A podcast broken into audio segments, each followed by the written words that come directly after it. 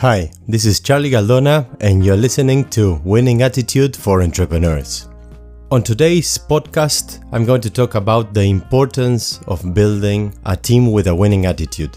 I wanted to thank everybody for all the messages asking what happened with the podcast. Well, I, I was with a throat infection and I couldn't make it. And I think today's topic it's uh, really related to it. Well, I think of my last week that we were the, the four of us all sick. It was crazy. But I think, for example, my wife, she has a team. She can rely on her teammates on different tasks that they need to do. And while she's out because she, she couldn't perform, there was someone else doing her task or helping helping her, at least on the most immediate and emergent things that needed to be solved. And in my case now as a solopreneur, I, yeah, I had to push things forward. I had to put everything on hold and wait for it. So it made me think a lot on the importance of building a team. It made me think a lot of the high performance we achieved when we had microtime and I think it was a, the best team we ever had. We were a team of, of four partners. It was a media company and I always tell the story how we built this dream team. It was an amazing team. We were really on flow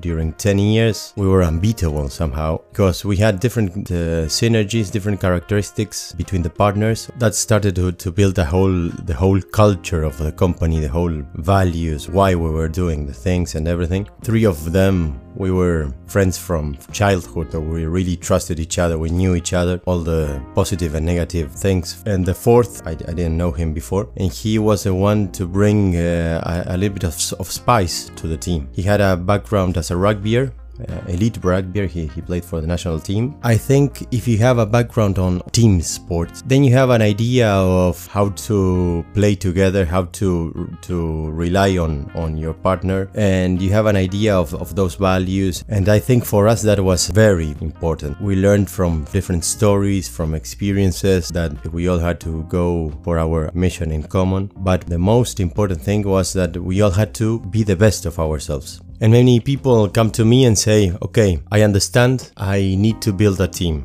But where do I find my partners? How do I build this team? Or maybe they even had uh, bad experiences from the past. I'd rather do it alone. Even if you're a solopreneur and you decided to do it alone, I suggest you build a team around you, peer partners to make some sparring sessions and talk about different things. You need to trust your, your partners, you need to trust your teammates. Focus, get on, on, on, on the zone or flow or, or however you call it, but that you're able to do it as a team and find out how to do it. Uh, well, obviously the synergies that you are complementary, the talents, and you're not uh, cut with the same knife, and also the the personalities that they empower each other, that they leverage each other. You need to find people that are better than you on whatever it is. If you are getting together with people that are mediocre, the whole team will become mediocre. Something called the mirroring, and if you are getting together with people that are better than you that you, will push your limits and, and become a better person in, in that area and also you can rely on them on that area because they are better than you and, and try your best on, on whatever you are better and I remember the story Tincho, one of my, my ex-partners, a great friend of mine, told us about the performance of the team on an important game. For example, the championship final. He was always talking about the rugby examples. That day, all the flashes are on top of you. That day you are visible to the eyes of everyone. Most of the people will judge you and judge the performance of the whole team, even the whole season on the result of that day. But what is most important and relevant is not that game. Obviously, you want to win it. But what happened before those days of silent routine where each individual needs to train and train and train and sacrifice to, towards a better you and a better team. Those are the days that, that make that final game worth it. And I remember he always said, if one of you trains less because you're lazy, because you don't want to,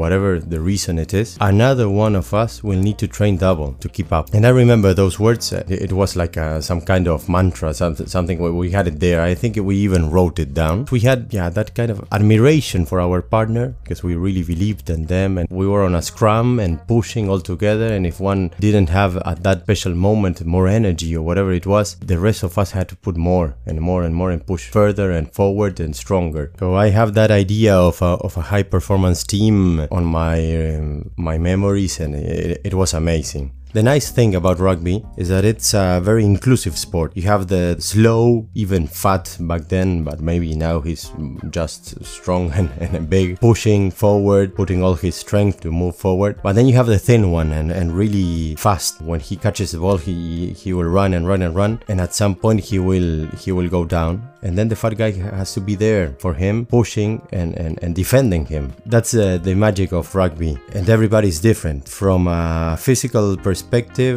and even a emotional and way of thinking. When we were working together i remember we had that kind of, of synergy at, at a level that sometimes we didn't even have to talk. I remember just a look from coco one of, one of my partners and i knew already what he was thinking. It was amazing. We were really on flow. And to achieve that kind of flow you need need to train. You need to uh, go through a lot of things together. You're going to pop up a lot of champagne when things go right and also try to, to have a lot of resilience when things go wrong. Yeah, if you can also pop up champagne when things go wrong and, and try to learn from, from those things. Because you really rely on, on your partner. You don't need to look back. You know he's there. You can throw the ball and he will be there. And that happens on not uh, a lot of teams, but I would love to see more and more teams that are thinking more on attitude and not that much if you have more of this or more of that.